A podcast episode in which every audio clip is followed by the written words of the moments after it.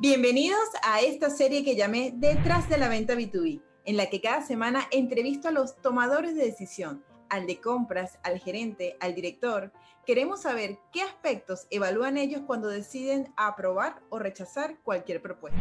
Mi nombre es Karen Torres. Ayudo a vendedores B2B a entrar al mundo digital, prospectar y vender. Bien, y hoy tengo el placer de entrevistar a Jairo Ramos. Él viene directamente desde Barcelona, en España, y es responsable de compras indirectas en Uriac. Bienvenido, Jairo, y muchísimas gracias por estar aquí conmigo hoy. Hola, Karen, muchas gracias a ti por, por invitarme. Cuéntanos un poquito para los que están entrando a esta entrevista, eh, ¿cuál es tu background? ¿Cuál es tu nivel de experiencia en el área de compras? Genial, pues mira, al igual que muchos de los colegas compradores que estén escuchando esto, yo entré en el mundo de compras un poco por accidente. Yo precisamente venía del mundo de ventas, eh, marketing y ventas, y acabé en una consultoría de compras. Y ahí fue donde empecé a trabajar en compras, a interesarme por, por este sector y a partir de ahí desarrollé mi, mi, carrera profesional. He estado los últimos 12 años, los he pasado en consultoría de compras, que para aquel que no esté familiarizado con el término, ¿no? pues al final lo que te dedicas es ayudando como externo a gestionar las compras de, de empresas terceras. Y aquí tengo la oportunidad de trabajar en todos los sectores, automoción, textil, farmacéutico, químico, servicios, etcétera, ayudando a otras empresas a optimizar sus procesos, sus costes, etcétera. A raíz de esta experiencia, luego pasé a la parte de formación ¿no? y me metí a profesor de compras también, con lo cual compagino mi día a día, mi trabajo con doy clases, doy clases a, a, a jóvenes ¿no? que están en la que están en la universidad en, estudiando, ¿no? que están todavía acabando la carrera y damos formación específica de gestión de compras, negociación, etcétera. Y luego también en, en másters doy formación a gente ya profesional con un background más importante, donde ya lo que hacemos es dar una visión más amplia de compras. Y el siguiente paso de mi carrera, que es en el que me encuentro actualmente, hace un año y pico, di el salto ¿no? de la consultoría al cliente final y empecé a trabajar como responsable de compras indirectas en Uriac, que es una farma con mucha historia en, en, en España. De hecho, si no estoy equivocado, es la segunda farmacéutica más antigua de toda Europa. O sea que tiene una responsabilidad bien importante. Sí, sí, sí, el peso de la historia, el peso de la historia es muy grande. Totalmente. Bueno, entonces qué honor tenerte aquí, poder escucharte y poder saber, toda, conocer toda tu experiencia y que nos ayudes a ver una luz a los vendedores sobre cómo debemos abordar a compras. Eres de los, de los compradores que está en las redes sociales haciendo vida, buscando proveedores, te pueden encontrar por allí. Sí, uh, con, con, redes sociales lo, lo, limitaría, lo circunscribiría a LinkedIn. Okay. ¿vale? En, en, otros sitios no me encontrarán. Eh, pero en LinkedIn sí que soy muy activo o intento serlo. Me gusta mucho publicar contenido, es okay. decir, crear contenido para, para, para, ayudar a otros colegas compradores, pero sobre todo me enfoco mucho en intentar dar a conocer el, el entorno de compras. Y esto me ha permitido, primero, tener un networking de compradores muy grande y por otro lado también un networking muy grande de proveedores. Entonces, a mí es fácil encontrarme, es fácil contactarme por, por LinkedIn y en la medida de lo posible es, es una herramienta que me gusta utilizar mucho para, para, encontrar proveedores, hablar con ellos, conocer más de los sectores. O sea, ya, ya, no tanto enfocado en comprar y vender, okay. sino yo creo que tanto un buen comprador como un buen vendedor tiene, tiene que crear relaciones. Y al final el networking, las redes sociales, creo que lo que hacen es eso, crear relaciones que luego te permiten definir procesos de compra-venta mucho más, mucho más firmes, ¿no? mucho más lógicos y dejamos a un lado la venta fría, la puerta fría y todo ese tema que era un poquito incómodo para ambos.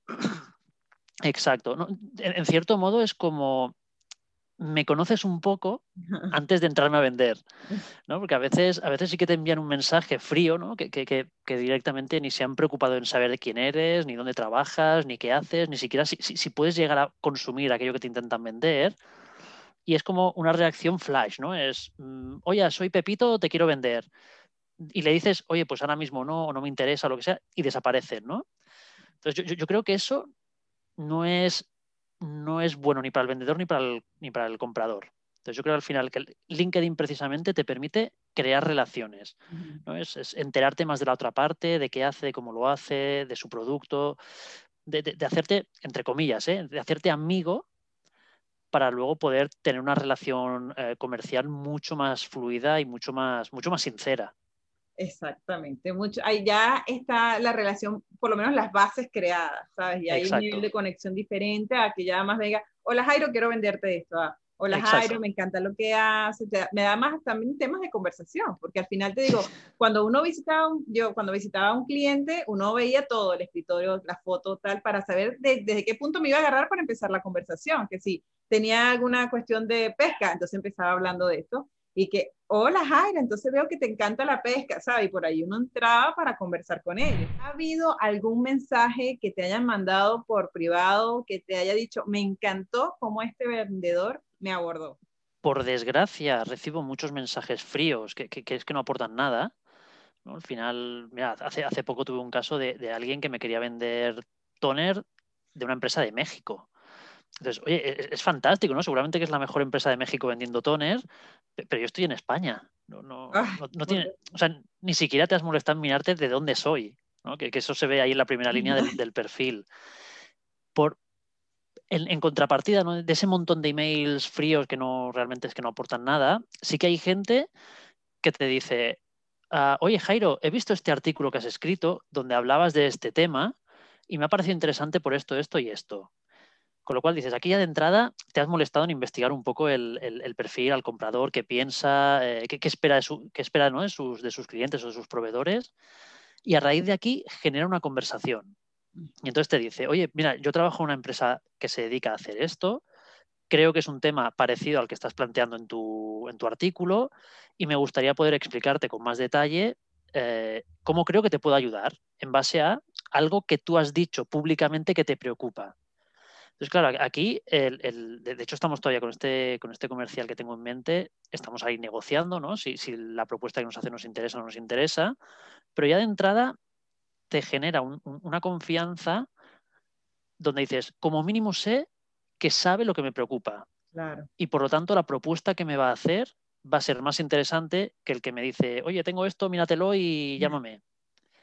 Entonces, para mí, el, hecho de que alguien me proponga algo más trabajado, que me proponga algo que sabe en principio, ¿no? Que me puede interesar, pues bueno, de entrada me hace que esté más receptivo, eso seguro. Y esto me lo han dicho la mayoría, o sea, sinceramente, solamente tómate el tiempo. Pero que estamos tan apurados los vendedores, como que hay que hacer todos los, todos los contactos, hay que hacerlos en un solo día. Porque si no nos estamos quedando atrás y en ese atore nos pasamos por lo menos de qué país eres. por, Miren, importante dentro de, todos los medios que tiene el vendedor para comunicarse con compras, ¿cuál crees que es mejor? Eh, ¿El correo electrónico, la llamada, LinkedIn? ¿Cuál crees que es mejor medio que tienen ellos para acercarse a ti? Yo creo personalmente que a día de hoy lo mejor es LinkedIn. ¿Por qué? porque en LinkedIn tratas directamente con la persona que te interesa. Cuando, cuando vas directamente a la empresa, de entrada tienes muchos filtros, ¿no? Yo, por ejemplo, ahora pienso en mi empresa y tienes un primer filtro que es recepción, bueno, tienes la garita, ¿no? De seguridad.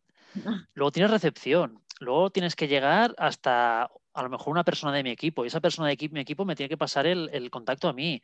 Y a lo mejor es un tema que, yo se lo tengo que pasar a mi jefe. Es, decir, que al, final eh, estás pasando muchas puertas y lo más probable es que en el proceso una de las puertas se te cierre y lo más habitual es que se cierra directamente la primera puerta, ¿no? Que es la de recepción, etcétera, porque ya tienes una política y dices, pues no, me pases llamadas. O, si estoy reunido, mm, dales un email directamente y que me escriban. Entonces yo creo que, LinkedIn es un territorio en el que no tienes horario, con lo cual me puedes contactar a las 4 de la mañana, a las 5 de la mañana. Mm, yo ya lo leeré cuando pueda. No tienes filtros anteriores a la persona. Lo único que sí que necesitas es lo que decíamos, ¿eh? conocer un poco a la persona y que tu contacto tenga algo de valor añadido. Exacto. El resto de medios, yo creo que el resto de medios con el tiempo se están quedando más, más, digamos, no sé si anticuados, pero sí que se están quedando un poco atrás y al final no dejan de ser medios complementarios para contactar con, con los compradores. Oye, pues, pues si alguien no tiene LinkedIn, pues lo puede intentar por teléfono, lo puede intentar por email. Pero en mi opinión, es mucho más difícil. ¿eh? Yo, creo que es más difícil dar valor añadido desde una llamada a puerta fría o una visita a puerta fría que a través de eso, de un conocimiento en, redes sociales, ¿no? que, lo puedes, que tú puedes definir qué tiempo vas a tomarte en conocer a esa persona, en escribir a esa persona, en, reclamar un feedback, etcétera.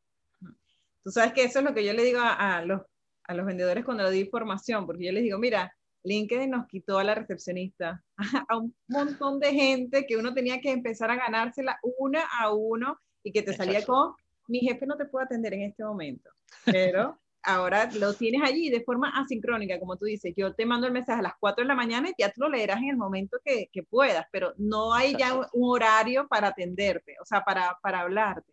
Claro, esperamos que el comprador no tenga las notificaciones apagadas porque si no nos va a bloquear si le mando un mensaje a las 4 de la mañana también, ¿no? Pero eso, es como la ventaja. Y ahora, cuando, por ejemplo, te mandan correos electrónicos, ¿no? Porque para nosotros también el correo electrónico sigue siendo el medio para, para, para conectar también con compras, ¿no? Porque no todos los compradores también, no es que todos los compradores están activos en LinkedIn, muchos de ellos ni siquiera saben cómo utilizar la red. Entonces nos toca irnos a los caminos antiguos como el correo electrónico. Sí. En ese correo electrónico, ¿qué crees ¿qué características debería tener un correo electrónico para que sea atractivo para compras? O sea, desde el asunto, el contenido, ¿qué crees que debería eh, cuidar el, vendedor? Vale, pues yo, aquí te, doy un paso atrás y te diré que digo, lo, primero que tiene que hacer un vendedor, es lo que comentábamos al principio de la conversación, es intentar ponerse en el lugar de la persona con la que está contactando. ¿no? Es, ese punto de empatía.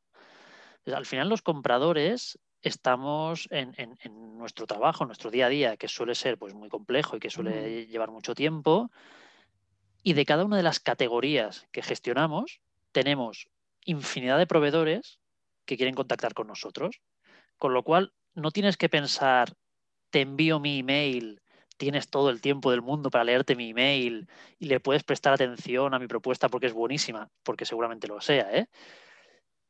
El problema es que tenemos tantos inputs que al final es muy difícil poder dedicarle el tiempo adecuado a cada uno de ellos. Entonces yo creo que en el email, al igual que en, el trato personal, ¿no? Tenemos lo del el, elevator speech este, que, al final es, yo lo que me gusta cuando recibo un correo es que en la primera línea vea, buenas tardes o buenos días, soy X de la empresa tal, que se dedica a esto concreto y nuestro valor añadido, nuestro, lo, que te puedo ofrecer que creo que te va a servir más es esto. Es decir, en una única línea, en una única línea te están diciendo quiénes son, a qué se dedican y en qué son especialistas. Entonces, esto me llama la atención porque es una categoría que gestiono, porque es un tema que justo lo tengo en la cabeza de quiero darle una vuelta, necesito buscar nuevos proveedores, etcétera, ya está, ya, te, ya, te, he fichado, ya te puedo ubicar y ya sé dónde ubicarte, ¿no? Ya sé cómo trabajar contigo, para qué trabajar contigo. Cuando, al contrario, cuando llegas un email que son 17 párrafos que te cuentan la historia de la empresa, con quién trabaja. Sí, claro, o, que te envían un catálogo, pero resulta que es un catálogo que tiene 140 páginas. Es, que, aunque quiera, porque me encantaría, de verdad, me encantaría recibir a todo el mundo y, saberlo todo de todo el mercado, no, no puedo, no tengo tiempo. Entonces, yo creo que la clave está en esa primera frase, la primera, pum, tres conceptos clave y, con eso ya le estás dando la información que necesita un comprador para clasificarte. Pero ahorita cada vez tenemos como menos, menos tiempo, incluso hasta tú lo ves en las publicidades de YouTube. Cuando te dice que te quedan tres segundos, uno siente que parecen tres horas antes de darle a omitir, ¿sabes? Entonces, lo mismo pasa cuando llega un correo electrónico. Tú quieres algo que llegue directamente al grano, que venga lo que para, para, que tú eh, tengas le, dediques menos tiempo y, o sea, ya te quede la información que necesitas. Bien. Ahora, Vamos a esta parte que a mí me encanta porque es la parte que todos los vendedores decimos siempre, es que a mí me rechazan por precio. Entonces, es hora de, de romper con esta creencia que tenemos todos. ¿Qué aspectos evalúa compras cuando decide aprobar o rechazar una propuesta? Pues magnífica pregunta. El tema de competir por precio, como tú dices, es algo que un departamento de compras mínimamente moderno ya está años luz. O sea, eso, es de empresa muy antigua que pedía precios, compraba precios y ahí se acabó. Un, departamento de compras medianamente moderno, evolucionado, con un poco de formación, ah, de entrada, lo primero que haces cuando, cuando encaras cualquier proyecto, lo que nosotros trabajamos mucho es con lo que es la matriz de decisión.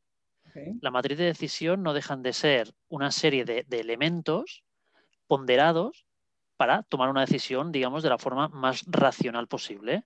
Entonces aquí obviamente el precio forma parte de, este, de estos elementos, pero luego, por ejemplo, la experiencia de la empresa, eh, la calidad técnica, las condiciones logísticas, las condiciones financieras. Y ahora yo creo que hay un elemento que es súper importante, como mínimo para, para, para que es un, es un Key Business Driver, ¿eh? es el tema de la sostenibilidad y la igualdad. Yo, ahora también me preocupa mucho que las empresas que trabajen conmigo compartan mi visión al respecto de igualdad de género, eh, gestión de la sostenibilidad, es decir, que sean empresas que respeten el medio ambiente, etcétera. Entonces yo al final, cuando pido un precio, por decirlo, ¿eh? cuando pido una oferta a un proveedor, pido información que me permita valorar todos estos elementos y luego lo que hago es ponderarlo.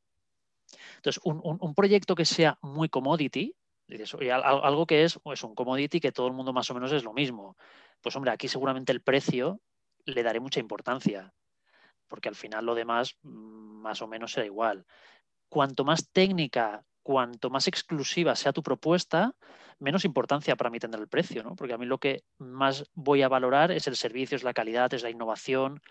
O sea, podríamos estar una hora ¿eh? o, dos hablando solamente de este, de este tema, pero yo creo que ya son muy pocos los departamentos de compras que valoran solamente el precio. Depende de lo que tú vendas, el precio tendrá más o menos importancia. A más valor añadido tenga tu producto, menos importancia tendrá el, tendrá el precio. Pero te puedo asegurar que un departamento de compras con cara y ojos ya no comparan precios. Oye, eso sí es una buena noticia para los vendedores, o sea, que ahora tengamos esa posibilidad. Me han dicho también que los presupuestos sean directo al grano, que los presupuestos vengan nombre, precio, pero ¿cómo le agregas todo eso a una propuesta si, si cada vez quieren que sea como más específica? Bueno, el, el, el presupuesto, la oferta, obviamente tiene que tener el nivel de detalle adecuado. Okay. ¿vale? Lo, que pasa es, es como todo. Si, si, yo estoy haciendo una compra que son, pues no sé, me lo invento, bolis, ¿no? Comprar bolígrafos o lápices y son mil euros, ¿no? El, digamos, es un importe relativamente pequeño. Yo, no quiero aquí, lo, que he dicho, no quiero una ficha técnica de 17 páginas y un contrato de 25 y tener que hablar con el abogado. Yo, quiero hacer una compra rápida, ¿no? Y, para eso existen canales específicos para este tipo de ventas cuando una venta es compleja, una venta técnica, una, máquina que vale millones de euros, ¿no? una instalación que puede valer cientos de millones, cientos de miles de euros, aquí obviamente el valor de la inversión o el valor de la compra es proporcional al, volumen de la información que te voy a pedir. Mm, oh, claro. Entonces, ¿hay que ser directo? Sí, pero proporcionalmente con el, con el planteamiento que haces. También es verdad que ahora desde compras, otra de las cosas, otra de las tendencias es la digitalización. Igual que hay mucha digitalización en el mundo de las ventas, también está pasando lo mismo en compras. Y ahora cada vez más es habitual que los procedimientos, que los concursos vayan a través de plataformas digitales de compra, de negociación, que esto te permite ser mucho más objetivo a la hora de tomar decisiones y te permite plantear negociaciones muy enfocadas más al grano, ¿no? Yo le digo al vendedor exactamente qué, qué información quiero que me dé. Y sé cómo voy a valorar esa información. Y al final la plataforma, ¿no? tú, metes ahí tu información, la que te ha pedido el comprador, y la plataforma más o menos automáticamente ya te compara qué propuesta es mejor. Con lo cual, digamos, el buen comprador cada vez es más concreto a la hora de pedirle información al vendedor. Yo, creo que el, proceso, o sea, esto estamos hablando de, lo que es la oferta en sí, ¿eh? te, te envío la oferta, pero hasta llegar a ese momento es donde yo creo que está el trabajo realmente importante del vendedor, que es todo lo que no es precio, demostrarte que mi propuesta tiene un valor que las otras no tienen. Y aquí yo creo que una de las grandes ventajas que tiene un buen vendedor es el de transmitir confianza, esa, empatía de conozco perfectamente cuál es tu necesidad y qué, qué soluciones te puedo dar. Aportar flexibilidad, es decir, me puedo adaptar a lo que tú me pides, pero también eh, conceptos que para mí son muy importantes de buen vendedor como sería el hecho de un seguimiento adecuado. Es decir, no, te mando una oferta y me olvido y desaparezco y ya está ya otra cosa. Eh, una aportación proactiva, de decirte, tú me estás diciendo que necesitas esto, pero yo, que conozco mi sector mucho mejor que tú, te comento innovaciones, te comento novedades que hay en el mercado y te, y te informo de ellas de forma proactiva. Con lo cual, al vendedor le estás aportando una información que tiene un valor brutal. Porque yo, sé de compras, pero yo no, claro, yo sé de compras, de procesos de compras y luego de las categorías que gestiono sé un poquito. pero si gestiono transporte, yo nunca voy a saber más que alguien que se dedica al transporte. Entonces yo necesito que el que se dedica al transporte me cuente qué novedades hay, qué innovaciones hay, qué me aporta su empresa que otras empresas no me aportan. Entonces, por, eso es exacto.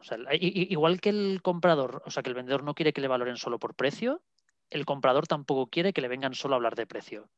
Quiere que le aporten, le aporten más información. Ay, me encantó esa frase. Me encantó esa frase, de verdad. Deberías así, eh, eh, ya eh, de autoautoría. O sea, así como nosotros no queremos que hablen nada de precio, nosotros también queremos que nos hablen de otra cosa. O sea, me parece increíble, está muy buena. Y me parece que a los vendedores tenemos que cambiarnos el chip y ponernos un poquito más en el lado del comprador y entender que para él, o sea, tú recibes desde el que te vende los bolígrafos hasta el que te quiere vender una maquinaria. Entonces, no puedes conocer el nivel de experticia de todo, porque imagínate. O sea, entonces a veces llegamos en nuestro mundo, de nuestra forma de hablar, a querer hablarte a ti en el mismo idioma. Y hay muchas cosas, términos que tú no conoces y no dominas. Sí, bueno, yo, yo creo que la, la, suerte que tiene un, buen comprador es que aprende muchísimo. Al final recibes a gente de, de, muchos sectores que te están contando novedades constantemente. Es decir, cada día aprendes cosas nuevas. Y, y eso lo valoras. Yo un comercial que me aporta conocimiento, para mí eso es una maravilla. O sea, yo, yo, encantado de recibirte porque me aportas conocimiento. Ay, me encanta. De verdad que está buenísimo ese punto de vista y bueno, ya vamos a olvidarnos del precio y vamos a, a preocuparnos más por conocer más la empresa y por saber en qué le vamos a aportar valor. De hecho, me lo decía Eric, eh, que es un director que entrevisté, me dijo, yo lo que quiero es que me digas cómo tu empresa me va a ayudar a hacer la, mí, la mía mejor. ¿Cómo vas a ayudarme a mí a ser mejor? Y yo creo que si en algún momento me hubieran sentado el gerente y me hubiera dicho, ajá, Karen, cuéntame de los cables que estás vendiendo, ¿cómo me va a ayudar a ser mejor? Me hubiera salido el mismo discurso, la mejor calidad, somos un equipo que tiene muchos años en mercado y el mismo discurso, ¿sabes? Sin, sin ponernos del otro lado. ¿Sabes que, bueno, después que nosotros te entregamos el presupuesto, ¿cuál crees que es, después que ya yo, tú tienes el presupuesto, los estás evaluando, ya yo te agregué todo el valor, ¿cuál es el mejor medio para hacerte seguimiento? Porque ese es un momento difícil para el, para el vendedor también, porque yo quiero saber, pero no quiero molestar, pero necesito estar al día. Sí, bueno, uh, yo creo que aquí depende más, más que una respuesta única, yo creo que depende más del perfil del comprador con el que hables. Y aquí de nuevo volvemos a la empatía, ¿no? Es, si conoces bien a la persona con la que estás hablando, vas a tener un intercambio sincero, sabrás qué quiere esa persona yo, por ejemplo, con, la mayoría de los comerciales con los que hablo, yo soy muy despistado, soy súper despistado. Entonces, a mí me gusta que me llamen. ¿Por qué? Porque, si me llaman, pues si puedo coger, cojo. Y si no puedo coger, veo que me han llamado y ya devolveré la llamada en cuanto pueda. Con lo cual, yo lo que suelo hacer con los comerciales con los que trato, pues les suelo dar o suelo pactar un, un plazo. Pues llámame el 1 de abril o llámame el 15 de febrero y esto lo agradezco mucho, porque como yo soy muy despistado y no me acordaría de devolverle la llamada a ellos, un buen comercial con buena memoria o una buena agenda, a mí me hace un favor enorme, porque ya me llama él a mí. Estén pendiente de ti, que no pasa nada, no, no, molesta el seguimiento. No, el, seguimiento no, molesta, pero yo insisto, ¿eh? yo creo que lo tienes que pactar con el comprador. Entonces, hay compradores que les gusta el teléfono, hay compradores que les gustará más el email, hay compradores que, necesitan contacto constante y hay compradores que no le aburras porque ya, ya, lo tienen ellos en la cabeza. Es conoce con quién estás hablando y adáptate a con quién estás hablando. Entonces, mi respuesta sería, oye, pues llámame en tal fecha. Pero habrá otro que te diga, no, no, escríbeme y ya te contestaré yo. Pues bueno, hay, de todo. Ok, entonces nada más conocer un poco al comprador a ver cuál es la mejor forma, preguntarle, mira, ¿cómo puedo hacerte seguimiento para conocer el estatus de mi propuesta? En, mi opinión, en mi opinión es la, la, la, mejor manera. ok. Y ahora, vamos a ver, cuéntame, ¿tienes algún caso de algún vendedor que te haya hecho un proceso comercial que tú hayas dicho, oye, este vendedor marcó una diferencia y me gustó la forma como trabajamos y por eso lo, me quedé con él? ¿Alguna historia, anécdota? Aquí recientemente además he tenido algún caso ¿no? de, comerciales que un poco hacen todo lo que hemos ido hablando durante la conversación, ¿no? Pues lo han hecho todo. Y, eso a mí me gusta mucho porque me, hacen la vida fácil. ¿Vale? Es, decir, me contactan de una forma sincera, ¿no? Están un tiempo hablando conmigo hasta ofrecerme lo que quieren. Es que, que al final es, es, un interés, entre comillas, egoísta, porque lo que están haciendo es sacarme información para saber qué me tienen que ofrecer. Después eh, me hace una propuesta de calidad. Se nota que es algo personalizado, que, que, le han dedicado tiempo para, para, plantearme. No me presionan con la toma de decisión. Conocen los procesos. Eh, cuando le pido algo, le pido información de forma pues muy generosa, ¿no? Porque al final te dedican su tiempo de forma muy generosa, te, te, trabajan esa propuesta, te envían información, etcétera. Después, en la negociación, en lo que sea la licitación, participan lo mismo, ¿eh? con, entusiasmo, con forma proactiva, te presentan información de mucha calidad. Y después consiguen ser clientes, porque en estos casos que tengo ahora mismo en la mente, los dos consiguieron, consiguieron ser clientes. Y una vez que son clientes, no se acaba la relación. Es decir, ellos de forma tan proactiva me envían seguimientos, me envían información, me envían novedades, me, me dicen, oye, ¿cómo te puedo ayudar a actualizar los precios? ¿Cómo te puedo ayudar a hacer esto? ¿Cómo puedo si yo tengo una preocupación porque un usuario necesita algo y no está dado de alta, ellos mismos son los que cogen y dicen, no te preocupes, Jairo, te lo hago yo.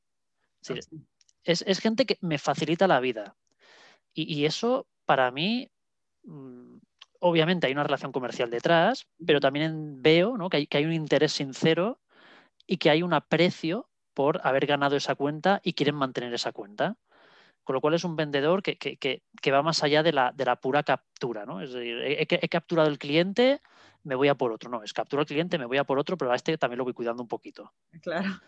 a, mí eso, eso, me, ha, gustado mucho, ya te digo, eso, ahora mismo tengo dos casos en, la cabeza con los que estoy pues, encantadísimo de trabajar con ellos. Cuando eres tú, porque ya el vendedor no te está buscando, sino eres tú que te dijeron, mira, tienes que conseguirme esto, ¿cuál es, la, ¿cuál es el medio que utilizas para encontrar a tus proveedores? Pues yo aquí utilizo mucho networking. Al, final, mira, aquí ahora voy a, hablar un poco más de los compradores. Okay. no, pero sí que es verdad que, tradicionalmente el comprador ha estado mucho tiempo detrás del escritorio, ¿no? Es, alguien de despacho. Y, y, muchas veces la gente tiene en la cabeza, ¿no? Es alguien que está ahí en un despacho picando Excel y no sé qué. eso es antiguo. yo creo que el, buen comprador sale. El buen comprador tiene. Ahora salimos poco por la situación actual, ¿no? Pero, pero el buen comprador sale y tiene que ir a ferias y tiene que conocer a gente. Y yo creo que el trabajo del buen comprador y el buen comercial ah, no, son tan distintos al final. Entonces, el networking de conocer gente es bueno por dos motivos. Uno, porque te permite conocer proveedores, ver cómo trabajan, cómo son sus instalaciones, eh, tocar un poco su realidad, su día a día, pero luego también generas o creas networking con otros compradores, con otros departamentos y con otras empresas. Y yo a veces, muchas veces, de hecho, a veces no, muchas veces, si tengo una necesidad concreta, llamo a un amigo que puede ser de mi sector o de otro sector, y le digo, oye, mira, tengo esta necesidad, ¿tú con quién trabajas o quién me podrías recomendar? Y esto es una forma fantástica de, conseguir buenas empresas con las que trabajar. LinkedIn y demás también es un, foco importante, pero aquí yo creo que lo enlazo con lo que te explicaba antes, si tú das ese servicio de valor añadido ¿no? y cuidas a tu cliente, cuando ese cliente tenga que referirte, lo hará encantado. Claro. Y no hay mejor vendedor que una buena referencia. Total, totalmente. Que de hecho, eh, y así se está moviendo todo, porque tú entras a cualquier página de compras, de boleto, de producto, de turismo, y lo primero que haces es bajar a los comentarios para ver qué ha dicho la gente sobre eso. Así que de, eso vende más que el propio producto y todas las características y cualidades, no sé qué. Al final vende más lo que la gente ha dicho de ese producto. Ya, totalmente. Y cuando, por ejemplo, los buscas por LinkedIn, que es la red social, digamos, que, que es la que más usas, ¿qué aspectos evalúas en este perfil? O sea, ¿qué debe haber? Contenido, buena descripción, o sea, ¿qué miras para decir, bueno, si este proveedor me da confianza o esta empresa me da confianza? Pues, pues yo, de entrada, y, a mí me sorprende la de vendedores que cometen ese error, es no tener un enlace a tu web. es, ¿vale? Es Pepito, vendedor de la empresa tal, pero no tienes un enlace a tu web, no tienes un catálogo colgado en, tu perfil de LinkedIn. Es, es, como lo más básico del proceso de ventas y, no lo tienes en una herramienta de ventas como es LinkedIn. Entonces, bueno, de, entrada dices, aquí ya me genera un poco de desconfianza, ¿no? Porque deberías ponerme fácil entrar, entrar en tu casa. Ok. Entonces, bueno, de, entrada eso me fijo mucho, si lo tienen o no lo tienen. Luego, claro, cuando un vendedor es activo en las redes, es mucho más fácil de localizarlo. Al final, por el logaritmo de, LinkedIn, un, vendedor que se dedica simplemente a enviar mensajes privados diciendo te vendo esto, no te aparece en ningún sitio. En cambio, los que son activos, los que publican, los que comentan, esta, gente es súper fácil llegar a ellos. A la, que buscas un poco, enseguida llegas a ellos. Entonces, yo creo que la actividad que tiene un comercial en LinkedIn me favorece llegar a ellos, pero también me favorece generar una cierta confianza y un conocimiento. Y luego eso, cuidar un poco los aspectos básicos del perfil, ¿no? Pues que esté bien redactado, que no tenga faltas de ortografía, que, tenga, que tenga el enlace, que tenga un catálogo, que tenga algo, ¿no? Que, me sirva para lo que te decía antes, ¿no? acceder a tu casa. Claro. Oye, bien, bueno, primera vez que me dicen el tema de tener la página web de la empresa y el, el catálogo guindado allí en, en tu perfil, y es verdad, tiene todo el sentido del mundo, pues. Y tú sabes que yo una vez hice una, entrevista, una encuesta, ¿no? En LinkedIn le preguntaba a los vendedores, bueno, porque, mentira, no hice una encuesta. Cuando algunos comentan en mis posts, yo a veces me voy a sus posts para comentar y todo, ¿no? Socializar. Y la mayoría no los veo creando contenido porque no le han dado importancia a esto, no saben el nivel de, de, importancia que tiene crear contenido porque ustedes se fijan en eso. Sí, mucho. Ok, entonces, bueno, ya saben, a crear contenido porque los vendedores, los compradores los están viendo y porque los compradores sí, efectivamente sí están. A lo mejor no están todos los compradores todavía en LinkedIn, pero sí están empezando a servir allí. Ok, ahora, si ya, si ya tú, por ejemplo, estás casado con una marca que te va muy bien con ella, el vendedor tiene, o, sea, posibilidades que otro vendedor entre a, participar o ya tú estás casado con esa marca y hasta ahí se queda. Aquí podríamos hablar lo mismo, en muchas horas, sobre gestión de proveedores. Esto, es un tema que a mí me apasiona y es, y es muy crítico ¿eh? para un departamento de compras. Pero nosotros, a nivel de compras, hay una herramienta muy básica, ¿vale? Que se llama matriz de Kraljic. La matriz de Kraljic es un cuadrante que lo que te permite es posicionar en cuatro grupos las categorías que gestionas o incluso los proveedores que gestionas. Entonces, en un lado tienes aquellos proveedores que tienen un impacto muy alto en tu negocio y que además tienen, eh, digamos que el riesgo de suministro de ese producto, de esa categoría es significativo, y esos los tienes como proveedores estratégicos. ¿no? Son proveedores que tienes que trabajar con ellos a largo plazo, con, con contratos de otro tipo. ¿no? Aquí ya no puedes hacer un tender cada año. Entonces, aquellos proveedores son proveedores de mucha confianza, de mucho tiempo, en el que cambiar de proveedor requiere mucho tiempo, muchos recursos y, una cierta criticidad. Si tú me preguntas, ah, ¿cambiarías a esos proveedores? Pues hombre, no, no, los voy a cambiar cada año, pero tengo que ponerlos en competencia cada cierto tiempo o como mínimo tengo que revisar el mercado cada cierto, cierto tiempo. Entonces, en aquellas categorías que son más críticas sí que cuesta más entrar, pero volvemos a esa, comparativa ¿no? del, comercial que tiene visión a largo plazo. Nos conocemos, ¿no? Y, poco a poco me vas demostrando que tienes algo ¿no? que, que, me puede hacer plantearme cambiar ese proveedor. O que el día que toque revisar esa categoría, te tendré en cuenta para que tú puedas optar a ser ese nuevo proveedor estratégico que estará años trabajando conmigo. Luego, el mercado es muy volátil, el mercado es muy cambiante y esos proveedores estratégicos que te comentaba, de repente viene una empresa grande, los compra y, empiezan a cambiar procedimientos, empieza a cambiar la calidad. O, el proveedor de toda la vida que ha pasado cualquier cosa y el nivel de servicio está bajando. Entonces, a mí se me encienden las alarmas. Y ese proveedor que es estratégico hoy, mañana a lo mejor empieza a ser crítico y tengo que empezar a plantear cambiarlo. Si tú has hecho tu trabajo comercial antes, yo sé quién eres y estás a tiempo de entrar en esa, en esa posible negociación, ¿no? E, e, entonces, ya te digo, respuesta, yo no me caso con nadie, pero sí que es verdad que tengo amistades que pueden ser de más largo plazo. Luego sí que hay proveedores, productos, categorías que, son de revisión anual. Y entonces aquí sí que cada año o cada dos años puedes hacer una licitación, puedes hacer una negociación, estás constantemente rotando y viendo nuevos proveedores. A mí, me gusta mucho probar proveedores nuevos para un poco no, no quedarme desfasado. el, problema de trabajar siempre con el mismo proveedor es que al cabo de dos, tres, cuatro años estás desfasado. Ah, en precios de mercado, en información, en conocimientos, en procedimientos. Entonces, bueno, es, interesante estar siempre encima del, mercado y a la que alguien te aporta valor añadido, ¿por qué no lo vas a, por no lo vas a probar o por qué no vas a, darle la oportunidad de entrar a trabajar en tu compañía? Ah, tú de verdad eres profesor de compras. O sea, sinceramente, porque además que conoces todos los términos y las formas, porque hay, muchas cosas que me acabas de mencionar que yo no las había escuchado, de, no las había escuchado nunca. Y me parece bien interesante la forma como administra, vamos a administrar a los proveedores de esta manera y que entren en competencia luego también para evolucionar y evolucionar la empresa, tu empresa, me parece genial. Eh, de verdad que estoy encantada con esta, con, contigo, con esta entrevista, sinceramente. Me alegro mucho. espero que, que, todos ustedes también estén disfrutando de todo lo que, estén tomando nota de todo lo que nos está aportando aquí Jairo. Y ya para finalizar, aunque no quisiera, eh, ¿qué, ¿qué, consejo le darías? Aunque bueno, ya les hemos dado varios consejos ¿no? de, cómo, cómo deberían hacer las cosas, pero a nivel digital, ¿no? Que es la manera como estamos llevando actualmente los procedimientos. A nivel digital, aparte de los buenos consejos que nos diste sobre el tema de la página web y el catálogo, ¿de qué, qué otro tipo de, de, información crees que necesita saber el vendedor para que cada día sea más profesional y se lleve mejor con compras? Buena pregunta. En el, el, tema digital, como dices, ventas y compras va cada vez más hacia un mundo digital. Primero, el consejo sería no, no, no se resistan. Al, final, recientemente he tenido malas experiencias con dos empresas además grandes, ¿eh? que no, te lo imaginarías, que les ofreces ¿no? registrarse en tu portal de proveedores y te dicen, no, esa no es mi política.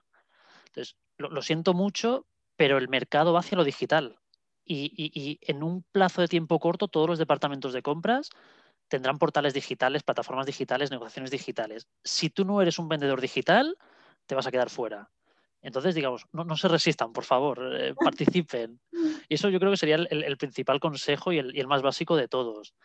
Luego los otros que ya los hemos ido comentando un poco, ¿no? Es esforzarte en conocer a la persona, eh, esforzarte en aportar valor añadido, que sea fácil acceder a tu información, ser transparente dentro de lo, dentro de lo posible y luego, muy importante, cumplir, cumplir tus promesas. Que, las promesas no sean una campaña política, ¿no? que sean, que, que sean algo, algo mucho más profesional. Ok, bien, está súper interesante todo lo que me acabas de comentar. Tienes razón, o sea, hay que, no hay que negarse al cambio, porque ya está aquí. Esto no va a pasar con la pandemia, no es que se acabó la pandemia y ahora todos vamos a la visita en frío. Es que descubrimos en el mundo digital una facilidad increíble para poder acercarnos a, nuestros a, nuestros, a nuestros compradores, a nuestros clientes, y sinceramente, creo que el vendedor cada día va a ser más, como dicen, inside sales. O sea, va a estar mucho más metido en su computadora porque lo único que necesita es su laptop, su celular y sus redes sociales activas, pues para estar allí haciendo vida. Bueno, desde la perspectiva esta de las reuniones digitales, que es, que es verdad que es otro enfoque, ah, yo, yo, creo que al final la improvisación cada vez tiene menos hueco. Al final, antiguamente un buen comercial se adaptaba, enseguida eh, cogía un elemento y, redirigía la conversación. Ahora, eso cada vez es más difícil.